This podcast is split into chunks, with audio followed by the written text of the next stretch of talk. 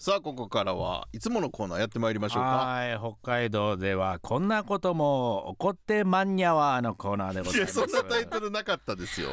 なえ北海道ではこんなことも起こってまんにゃわのコーナー。マンニャワのコーナーですね。なるほど。まあ北海道ニュースをね紹介していきまなかなかねちょっとこう大きなニュース番組ではこう触れないであろうようなところをね、心温まるエピソードなんかをちょっとこう拾っていこうかなと思ってます、はいタイトルがまたいいね。10年前の思いあなたに届いた東神楽未来ポスト預かった245通町民へっていう。あ知ってる？今まさに言ってましたけどテレビでもやりました。やってたの？テレビでは取り上げないようなって言ったけど バリバリテレビで取り上げてそうですか。テレビではテレビではやってません いやいやいやまあでも、ね、ご情報です。聞いてもらいご情報じゃないわ。聞いてもらいましょう。でも素敵なのさ、はいまあ、知ってる方もいるのかな？でもちょっと改めてお願いします、えー東神楽町が2013年に町民から預かった手紙を10年後の今年希望の宛先に届ける東神楽未来ポストの発送が行われました。手紙を送った人受け取った人それぞれが当時の思いを振り返り懐かしさに浸ったということなんですね。えー未来ポストは町開拓120年を記念して行われて5月下旬から発送したのは245通。宛先は未来の自分や家族恩師友人など。まあ自分が送りたい方ね様々でしたということで、えー東神楽小学校の教諭小川道夫さん60歳の方。には10年前の教え子4人からの手紙が4通届いたそうです。先生を続けていますか？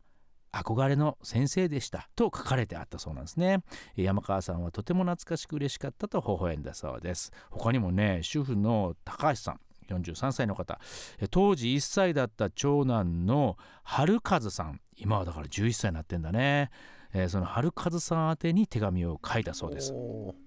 おーえ2人で開封した手紙にはみんなから大切に育てられていることを知ってほしいという思いを込め生まれた日のことや名付けの由来を書いたということなんですって。で11歳になった春風さんは「ありがとう」と笑顔を見せたということーいいですね。まあ、春風さんもそうですけどもね10年前の生徒から手紙が届いた時先生もねきっとね嬉しかったでしょうね。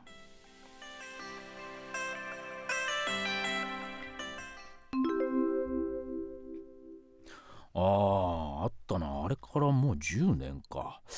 東神楽未来ポスト。あれこれ宛名がないけど誰からだ？えー、っとどれどれ、えー、10年後の藤尾先生へ。先生私のこと覚えてますか？6年2組アベリンです。と言ってもこれを読んでるのは10年後の先生だからきっと覚えてないですよね。私のこともそして先生が私に言った言葉も。え怖い怖い怖い怖い怖いえ？わこれ全く思い出せない。え怖い怖い怖い怖っ。え何？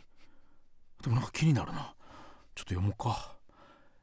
えーっと私のこともそして先生が私に言った言葉も。先生クラスのちょっとみんなには。りんちゃん。ちょっと初めて初めて止めたね。ちょっと初めて寸劇止めたね。東京で何習ってきたの？おい。寸劇。何りん。ちゃんもう寸劇バカにしてですねこれを。今んとこなんか相沢さんが一番今日つやりたいことやろここ笑ったら台無しやわ。え小賢しい技使ってきたな思ったんでしょ？小賢しい小賢しい技演出。りんちゃんあれよあれねドラマとかでも声がねこうか入れ替わっていくその時の人になるやつ。ちょっと。まさか2回もやると思わなかったよ。本当ごめんなさい。本当ごめんこれは。ちょっと結構な尺も寸劇行きましたよ途中まで。これじゃもうなかなかドラマの番手も上がっていかへんな。これこれはでも頭からもう一回聞いた方がいいかもしれないこれ今脚本家大先生の激鱗に触れてるいける本当ごめんなさい。いや俺ももう笑わんようにするから。はいはいいいけます？もう一回。俺もじゃあ俺も笑わんようにするからは違う。お前は客観的に笑ってもええねんいやいや。お前はお前のそこの気遣いはそれは違でもう俺が笑うとやっぱ笑っちゃうんだよ目の前いやもう見ないようにします。俺は笑うちゃりんちゃん俺が笑っても笑っちゃいけない。相田先生もやれと早くあああったな。あれからもう10年か。東神楽未来ポスト。あれ？え？あこれ宛名がないけど。えこれ誰から？まあいいか。どれどれ。えー10年後の藤尾先生。え先生私のことを覚えてますか？6年2組アベリンです。と言ってもこれを読んでるのは10年後の先生だからきっと覚えてないですよね。私のこともそして先生が私に言った言葉も。ちょちょっとえ？うわ全く思い出せない。覚えてへんのかい。こ怖い怖い怖い怖い怖い怖い。いやえー、怖い怖い怖い。何これ？怖っ！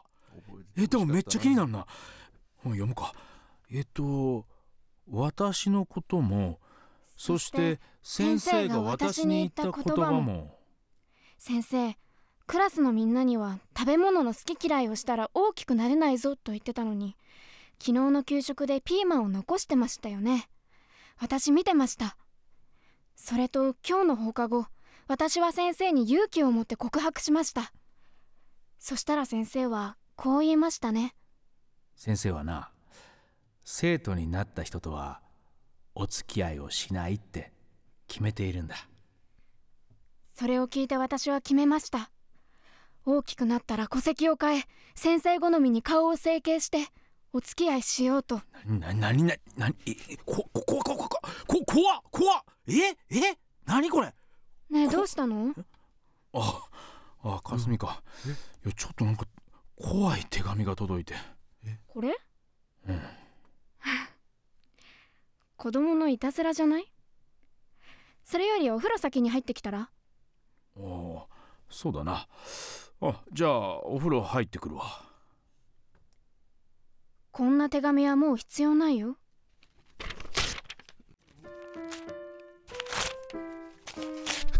だってアベリンという女性はもうこの世にいないんだから。まったく世の中には常識では考えられないことが起きます。今あなたの横にいる人は本当にその名前でしょうか。不思議経験アンビリーバブル。